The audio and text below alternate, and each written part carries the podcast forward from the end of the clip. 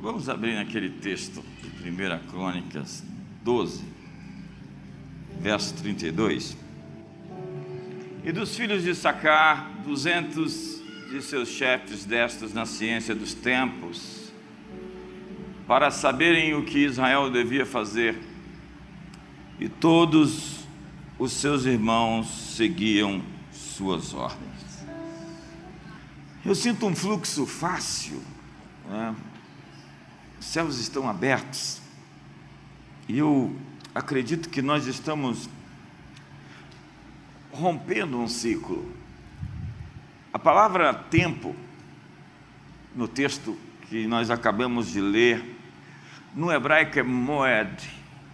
Moed significa ciclo, estação, ou o início e o fim de uma era.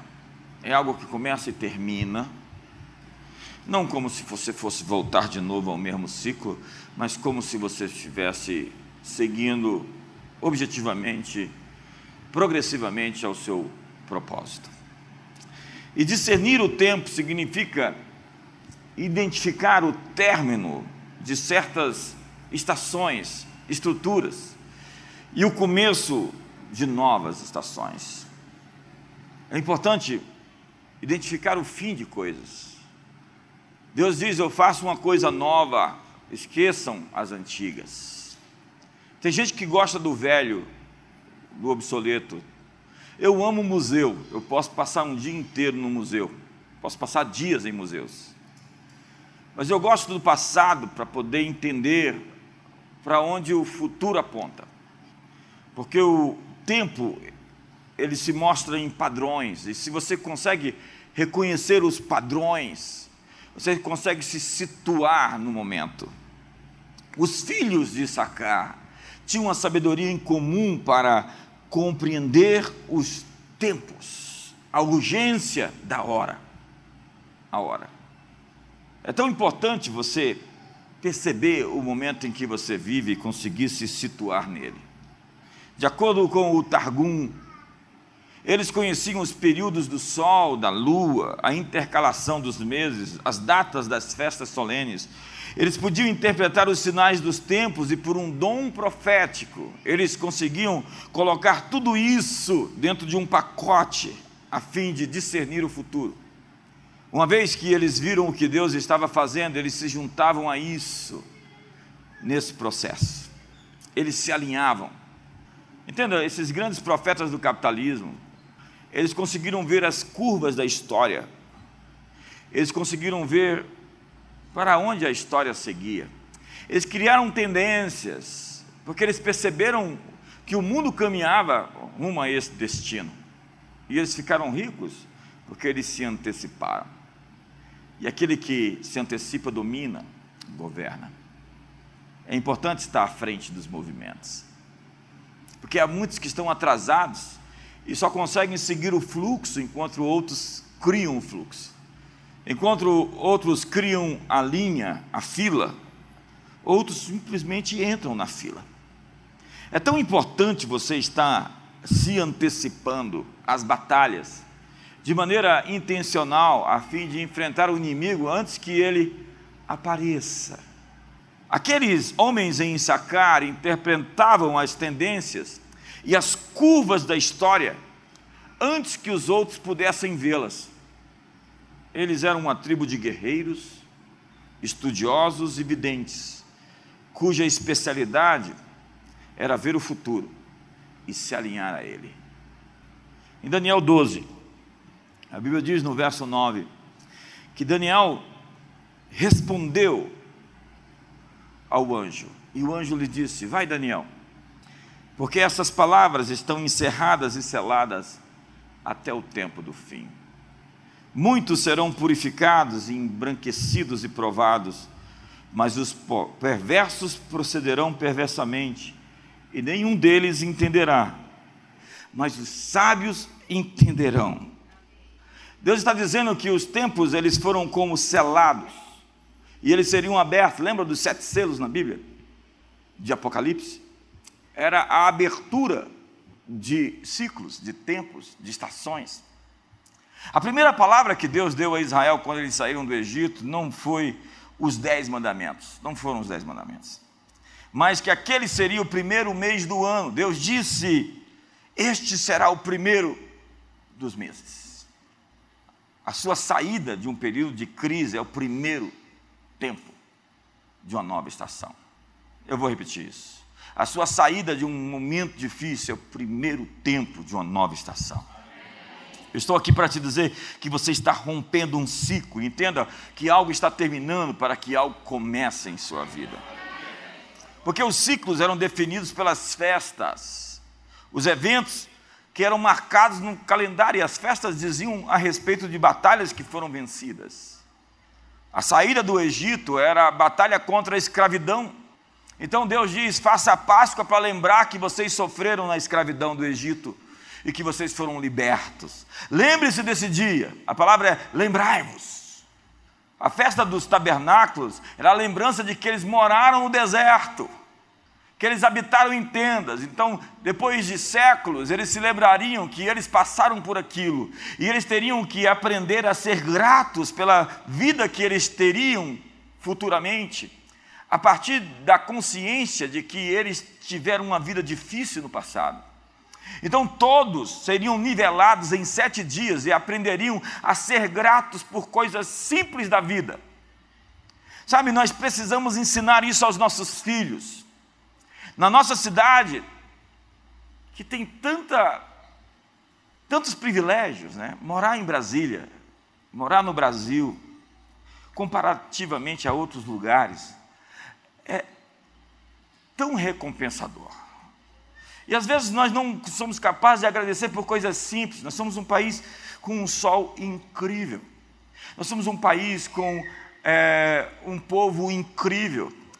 Um povo. Não existe esse povo em lugar nenhum do mundo, entendeu? Eu viajo o mundo inteiro e nós começamos a nos acostumar, e nós passamos por esse parque da cidade, não conseguimos contemplar a beleza que ele nos oferece. Esse eixo monumental, que é um lugar incrível, tão planejado. Se Brasília tivesse sido é, fundada nos Estados Unidos, existiriam uma centena de documentários e milhares de livros para descrever como que Brasília foi criada. E nós não somos gratos a essas coisas mínimas que a vida nos oferece, como água, como pão. Nós não estamos satisfeitos com coisas básicas, e se nós não formos gratos, nós perdemos o espetáculo que a vida nos oferece. Porque a gratidão é a irmã gêmea da humildade. E quando você é capaz de ser grato pelas coisas simples, você aprendeu o ponto, o segredo da felicidade. A felicidade não é possuir coisas, mas é celebrá-las. E quando você é capaz de agradecer pelo mínimo, você está pronto para o máximo.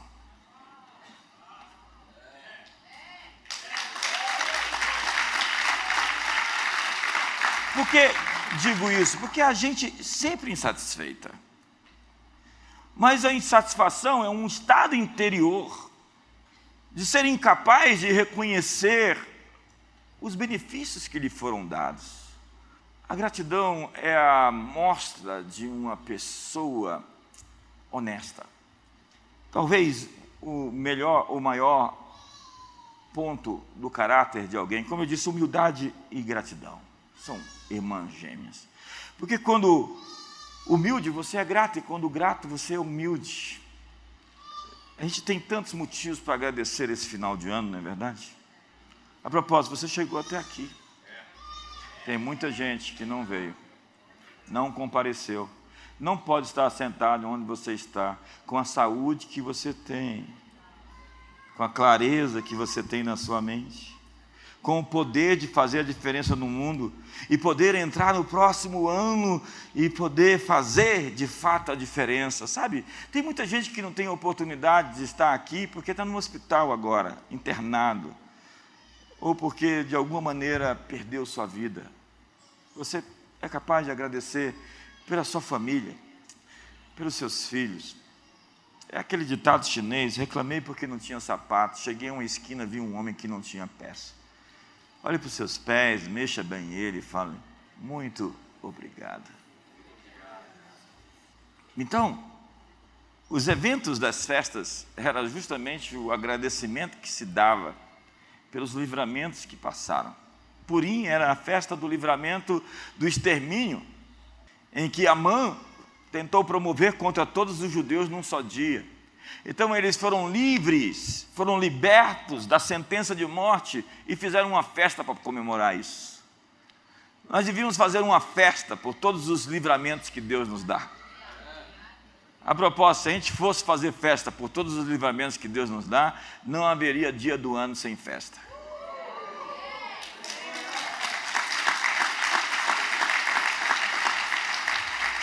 Porque você nem sabe os livramentos que você já teve.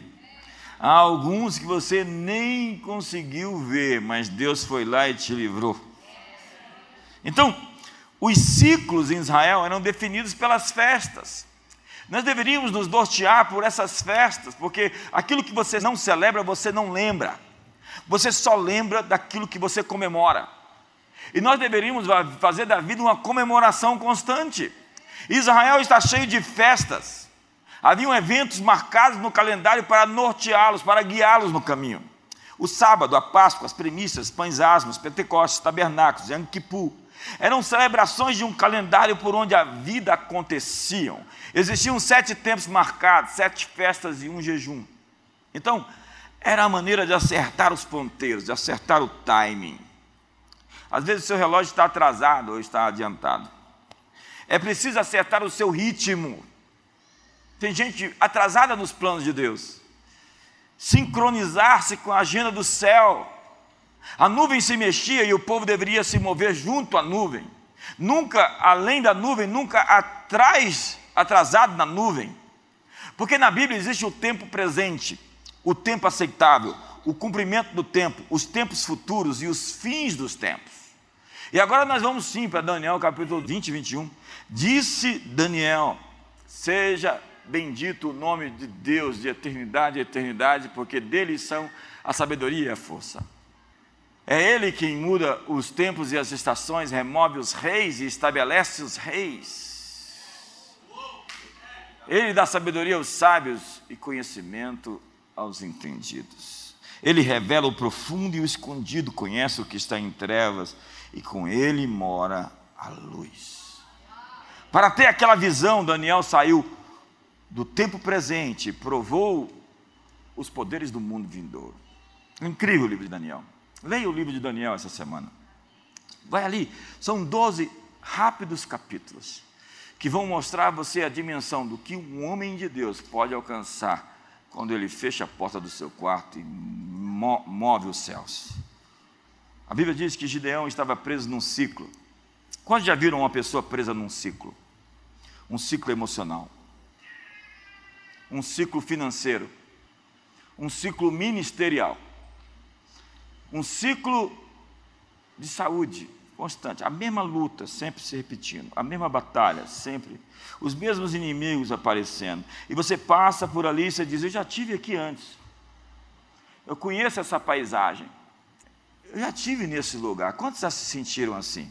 Passando pelas mesmas coisas de maneira contínua. Eu vim aqui te anunciar que Deus tem um rompimento de ciclo para você. Deus tem uma nova estação para a sua vida, com seus filhos, na sua família, nas suas finanças, no seu ministério. Deus tem em 2022 um tempo especial criado especialmente para você. Me ajuda aí.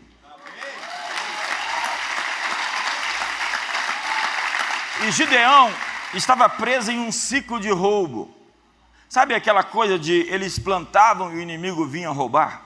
E ele semeava e o inimigo vinha roubar. Por 40 anos foi assim, Gideão especialmente por sete anos.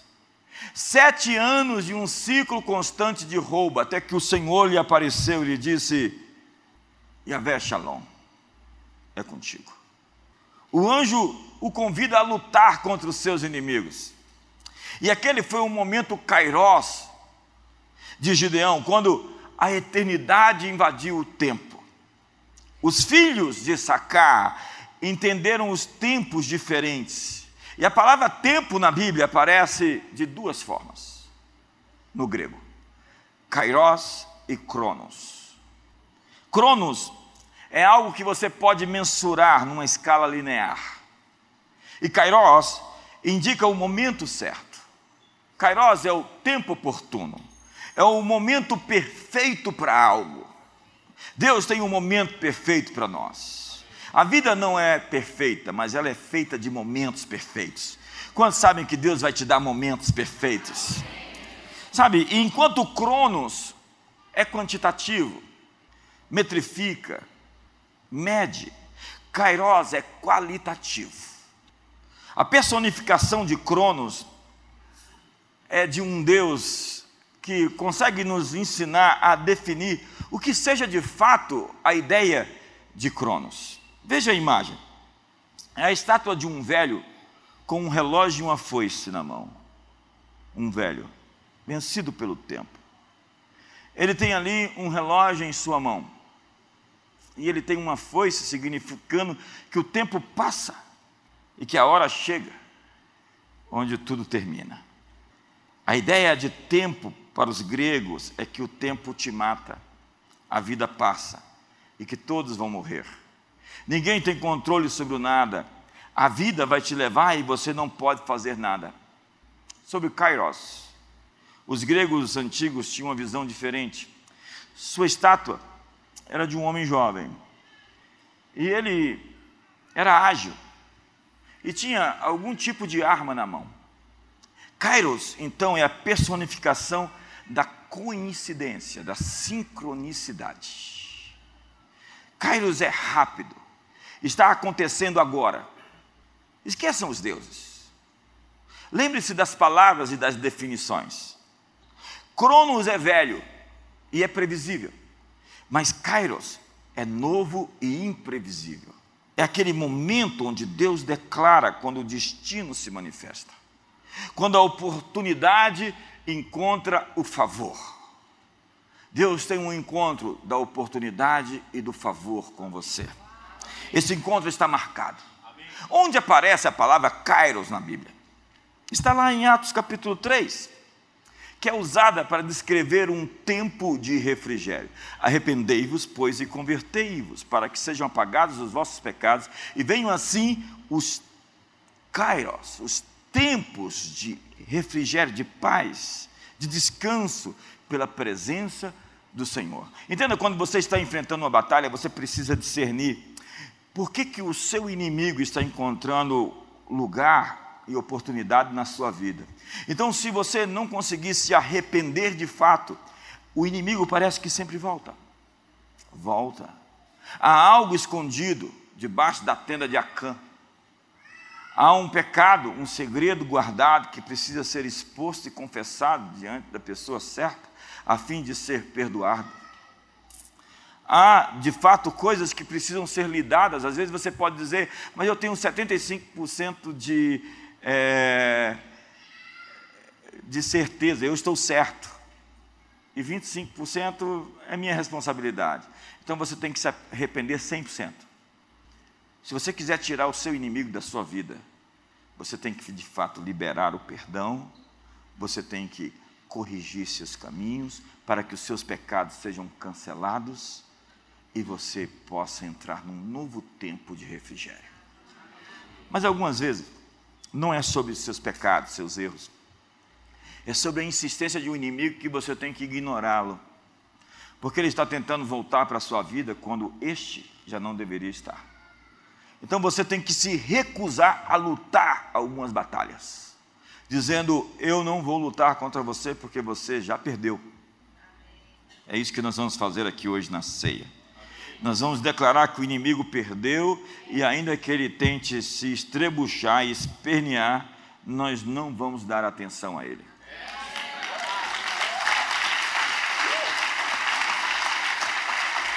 Então, em 1 Tessalonicenses 5, no verso 1, vai aparecer de novo a palavra Kairos, mas o dia do Senhor, mas a respeito dos tempos e das épocas, a palavra época aqui é Kairos. Irmãos, não tendes necessidade de que eu deveria escrever para você. Nós estamos falando aqui exatamente sobre um tema que é a volta de Jesus. A volta de Jesus para muitos é um tempo cronológico. Jesus disse: a hora e o, o, o, o dia, ninguém sabe, senão nosso Pai, vosso Pai. Jesus estava preso no tempo e no espaço, obviamente, que ele não tinha onipresença, onisciência, onipotência, porque ele se tornou humano e estava preso num corpo. Mas tirando isso, a ideia é que a volta de Jesus não tem a ver com um, um tempo crono, cronológico. A palavra crono significa repartir. O, o, tempo é dividido então em horas, em dias, em meses, em minutos, em segundos. Então o tempo cronos é um tempo dividido, cortado. O tempo kairos é um momento que acontece. É algo que está preparado. Então, quando isso ocorre, traz à existência o que tem que acontecer. Então, Paulo descreve a volta de Jesus como um momento kairos, um acontecimento no tempo que se torna possível pela convergência de eventos. Um conjunto de peças que se encontram no lugar onde devem estar. E quando todas essas peças estão no lugar, então ele vem. E o grande ponto sobre isso é que Kairos é provocado, é um evento provocado. Diga comigo, um evento provocado. É uma ação celestial no Cronos, não com hora marcada, mas que é inevitável. O que é inevitável? Inevitável é aquilo que Vitor Hugo disse, é a ideia cuja hora é chegada. Inevitável é uma coisa chamada disrupção. A disrupção é algo que não pode ser contido, retido, impedido. É um consenso dizer, quando algo é disruptivo, é porque não dá para parar.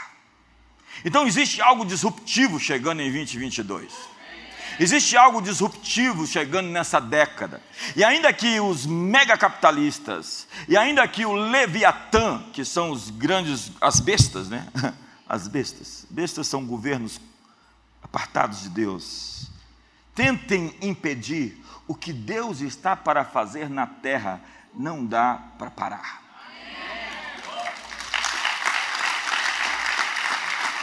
Diga para o seu irmão, está vindo. Não, não, coloca um tom assim, diga, está vindo. Não, diga, está chegando.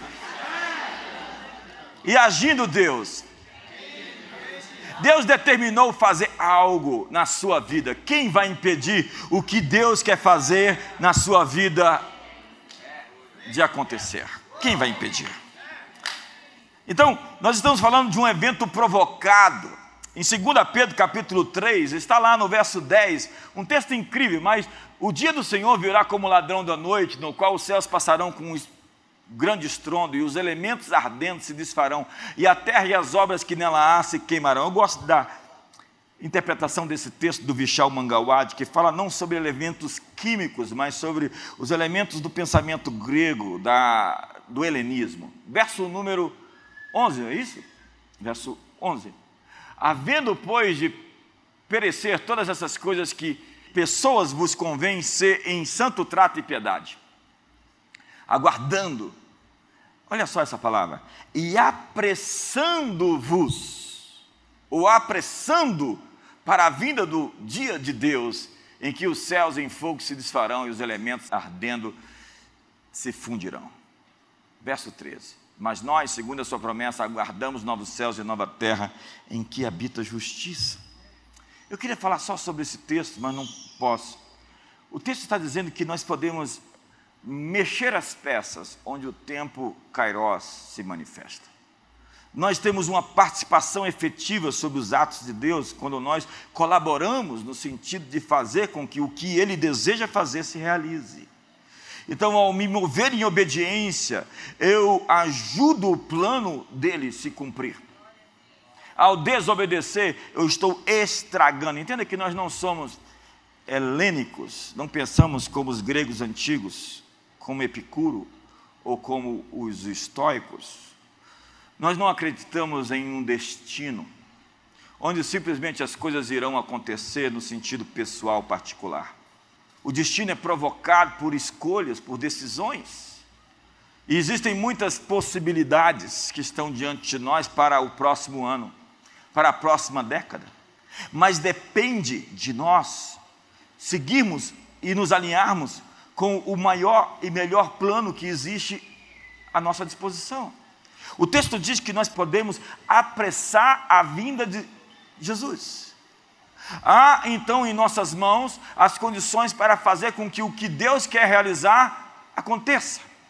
Obviamente que Deus tem todos os instrumentos em Suas mãos para fazer acontecer o que Ele quer, independente de nós.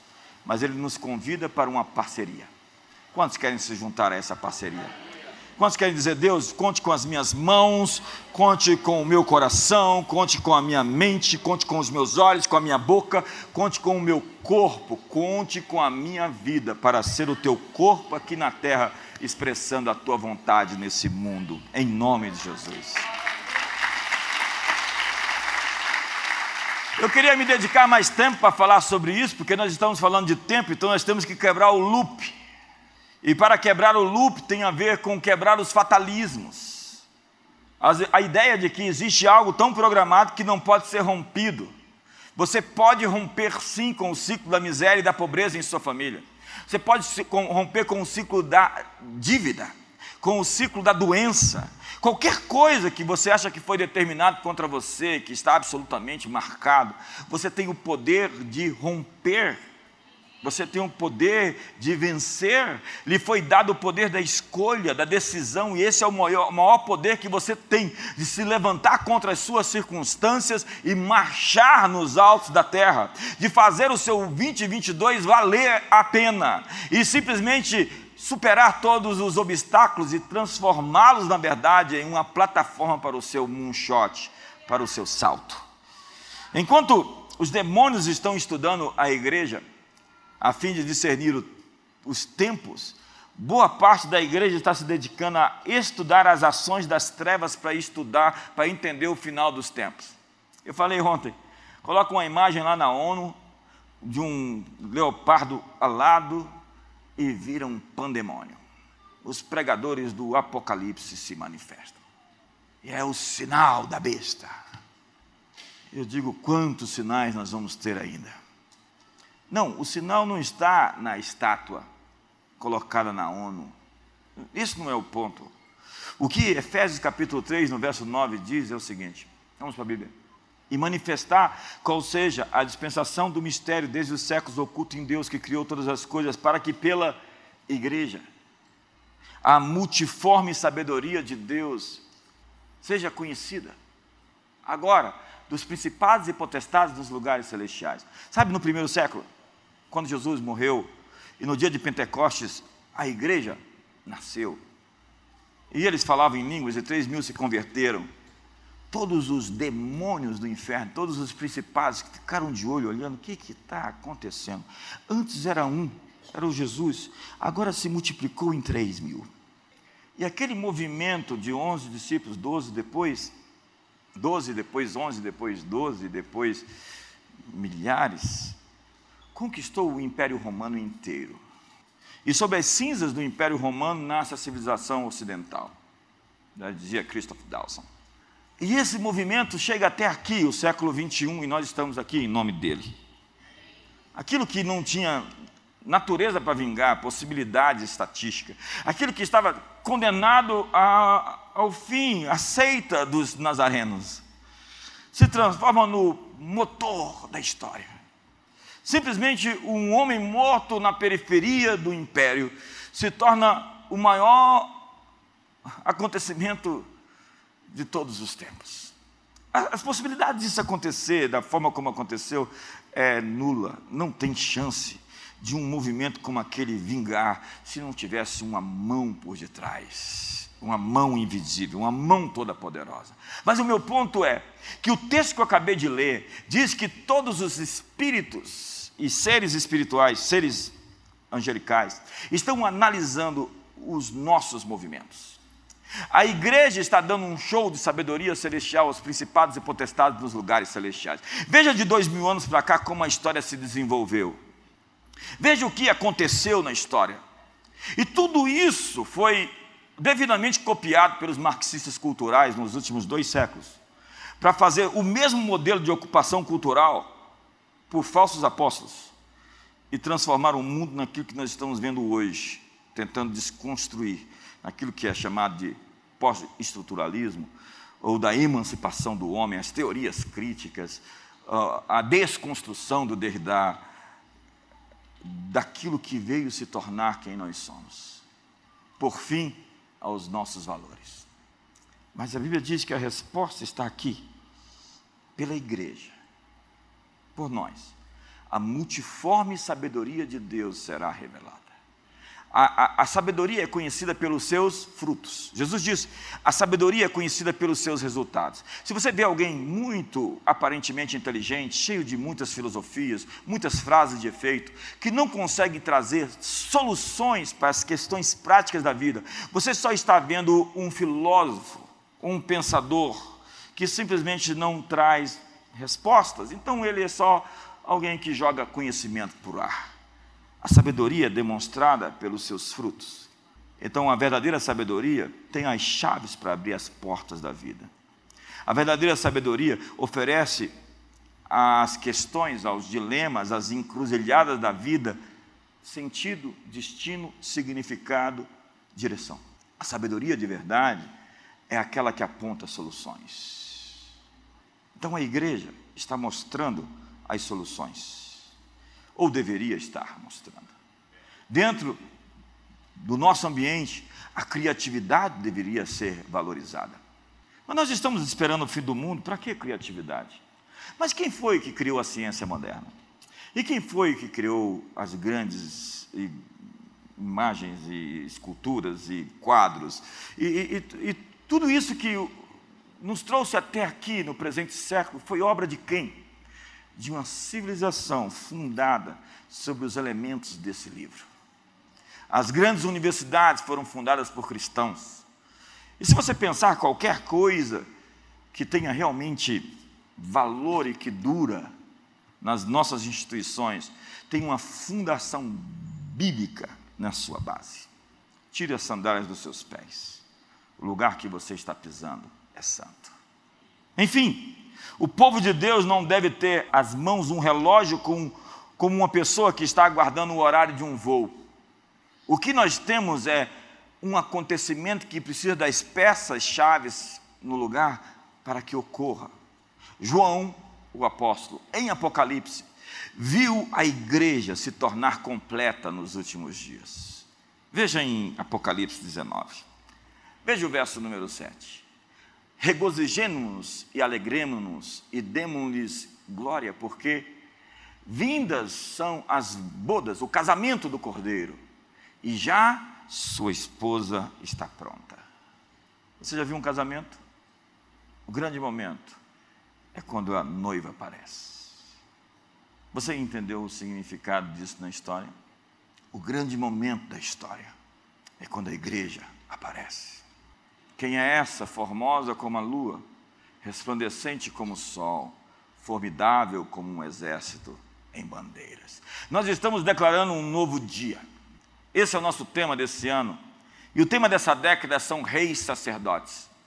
Reis não conseguem suportar a guerra se eles não tiverem a dimensão espiritual para lutar, porque nós estamos lutando mais do que uma batalha cultural, mas uma batalha espiritual.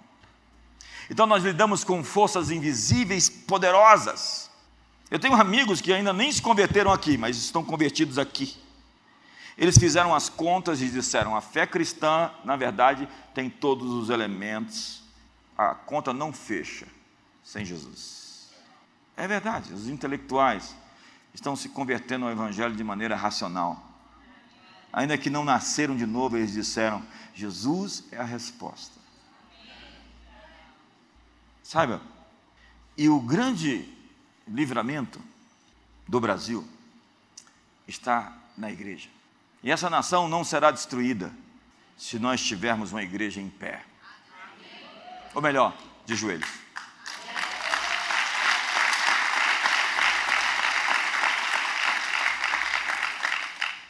Kairos é o momento de convergência onde as coisas se encontram. Coincidências estranhas acontecem. Diga para o seu irmão profeticamente, diga, algumas coincidências incríveis vão acontecer na sua vida. Quantos estão prontos para isso? Assim, uau! Uau! Faz assim, uau! Faz assim, um, um, um, um cara de susto, assim, uau! Isto procede do Senhor e é maravilhoso aos meus olhos. Uau!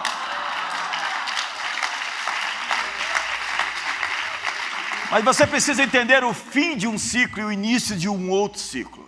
Quando Israel entrou na terra prometida, os milagres acabaram. Uma nova época surgiu. Deus parou de fazer milagres para eles, para fazer milagres por meio deles. Esse é o sonho de todo pastor.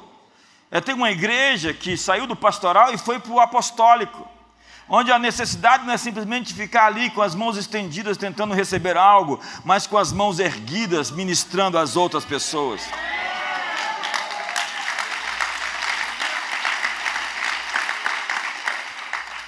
Nós já atravessamos o Jordão, senhoras e senhores. Isaías diz: as coisas velhas já passaram, cantem um novo cântico. Deus está fazendo algo novo. O seu novo cântico vai manifestar o algo novo de Deus. Consiga uma nova canção, uma nova música, um novo tom, uma gratidão no coração que vai exprimir como você é leal a Deus em suas circunstâncias, para que Deus repagine as suas circunstâncias, pintando um novo quadro à sua volta, um novo desenho em seu redor. Deus está com a o pincel e a tinta na mão, pintando um horizonte novo lá na frente para você. Dê um sorriso para isso que Deus está fazendo. ei, ei, celebre aquilo que Deus está fazendo. Faça uma festa pela fé.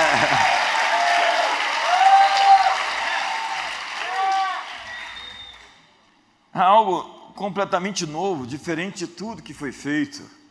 Desculpe, é o texto bíblico, eu tenho que repetir: olhos não viram, ouvidos não ouviram, não penetrou no coração humano que Deus tem preparado para os seus. Algo que foi relevante para outra estação pode não ser importante para esta, porque as estações mudam. Entenda, a sabedoria está em discernir os tempos, a sabedoria está em saber quando um tempo termina e um novo tempo começa, porque a vida é feita de estações.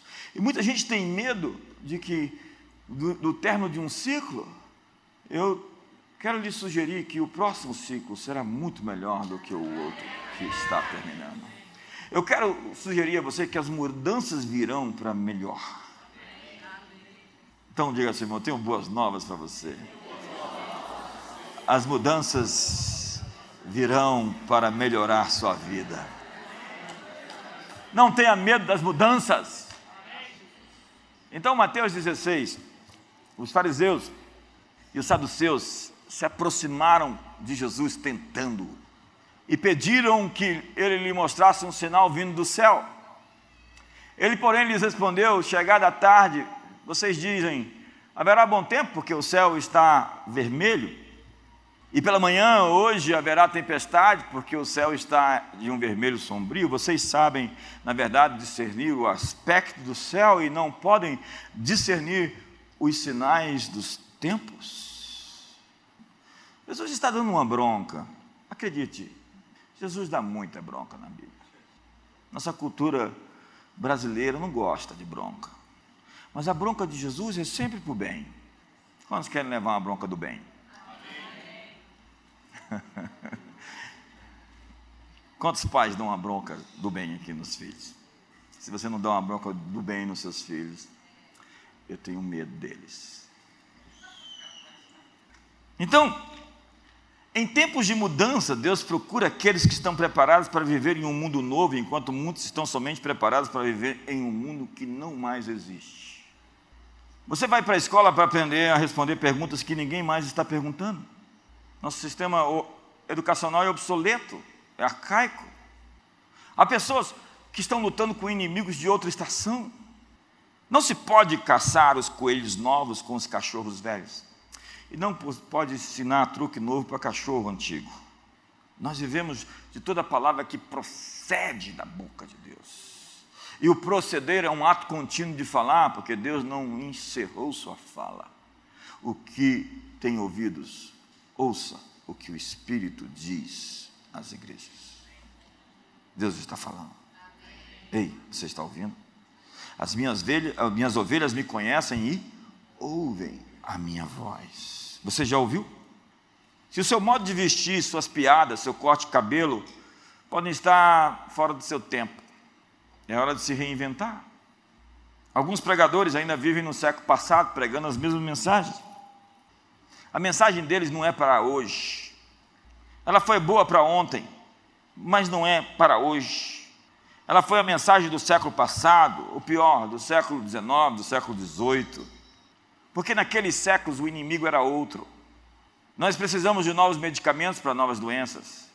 E nós temos que assegurar que as antigas não voltem, mas precisamos de medicação de última geração.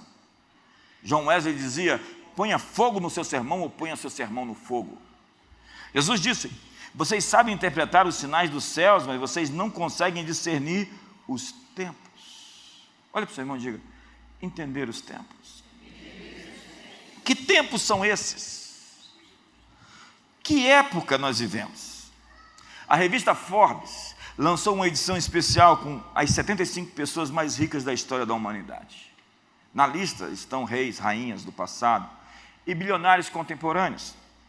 Cleópatra, Nicolau II da Rússia, Amenófis III, se misturam com Bill Gates, Warren Buffett, Carlos Elim, Elu. Dos 75 nomes, há 14 americanos nascidos num período de um gap de nove anos. Nove anos do século XIX.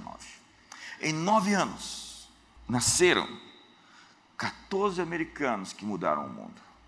20% dos nomes das pessoas mais ricas vêm de uma só geração em um único país. O século XX acelerou o tempo. O texto que eu li de Daniel fala sobre um tempo de aceleração do tempo. Então nós temos aqui Andrew Carnegie, J.P. Morgan, Jay Gould, John D. Rockefeller. E durante nove anos houve um período perfeito, onde o futuro se revelou naquilo que ele prometia. E quando o futuro quer se manifestar, ele procura pessoas. Porque o futuro não é um tempo, é um lugar. Então existe um tempo onde Deus envia a sua bênção, que não pode ser medida. Você conhece uma bênção sem medida?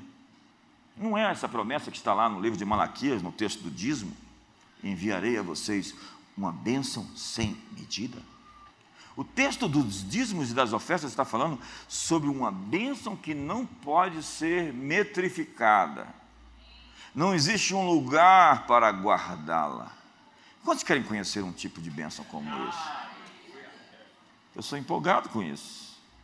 Foi o que Malcolm Gladwell escreveu no seu extraordinário livro, O Tipping Point, que foi traduzido como alguma coisa a virada, mas que significa um crescimento além do gráfico. É quando o que você está vivendo não tem como mensurar, uma, uma bênção grande demais para ser medida. Um tempo de oportunidade extraordinária. Um momento. Põe a mão no ombro do seu irmão e bate assim. Deus tem um momento.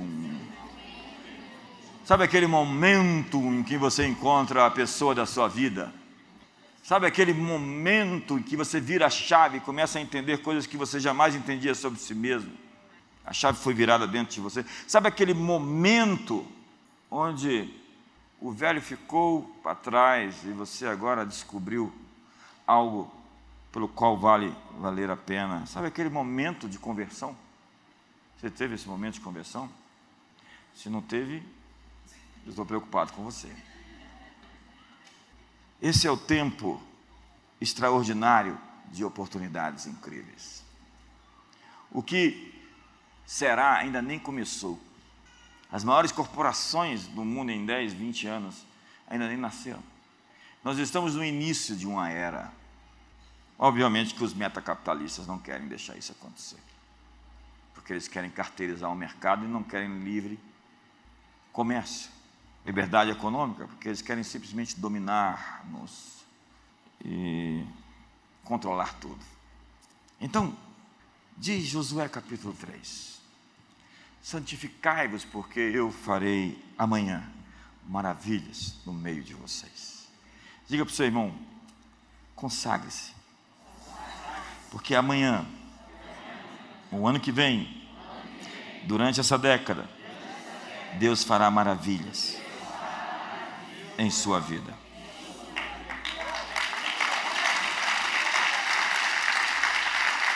Eu sinto que Deus está enviando ao planeta Terra uma bênção além do gráfico.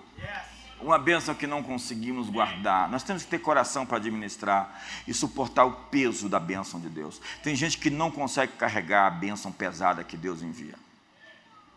Somente corações leves conseguem suportar bênçãos pesadas. Então, diz a Bíblia que Deus veio ao mundo, ok? ele é Emmanuel. Agora, dia 25, 24, 25, a gente celebra o nascimento dele. Emmanuel, Deus pessoalmente nos visitou. Ele veio a esse planeta tímido, pequeno, distante, mas preparado, né? Segundo Dinésto de Souza, a sintonia fina é a galáxia que foi totalmente preparada para que a vida existisse aqui, tudo lá fora conspira para que a vida exista aqui. O eixo de 23 graus, a gravidade acima para impedir com que as pedras atinjam como que um escudo, porque senão as pedras iam cair na sua cabeça. É, a distância do Sol, é, todo o movimento da Terra, tudo calculado de maneira sincronizada tudo feito por nossa causa. Sim, eu vim te dizer, você é importante. O autor da vida te colocou nesse mundo e preparou tudo para que você viesse. De maneira coletiva e de maneira pessoal, ele fez tudo para que você viesse a essa geração. Porque ele tem um plano com você agora, nesse tempo. E ele já preparou coisas no seu futuro que você nem imagina. Porque ele já se antecipou como um pai bondoso, as coisas que você precisa para cumprir o seu propósito. Você pode agradecer?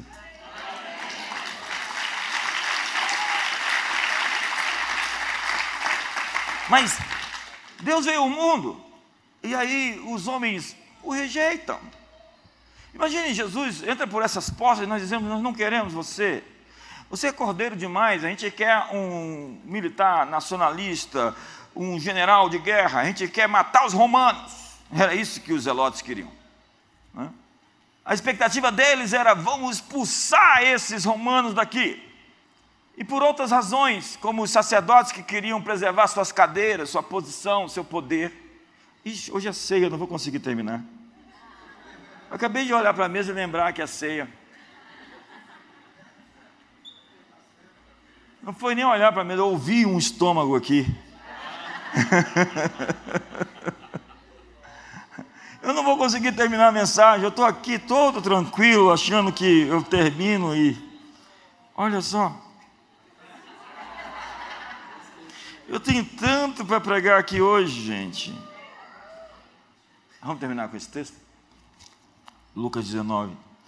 Quando ia chegando, vendo a cidade, chorou.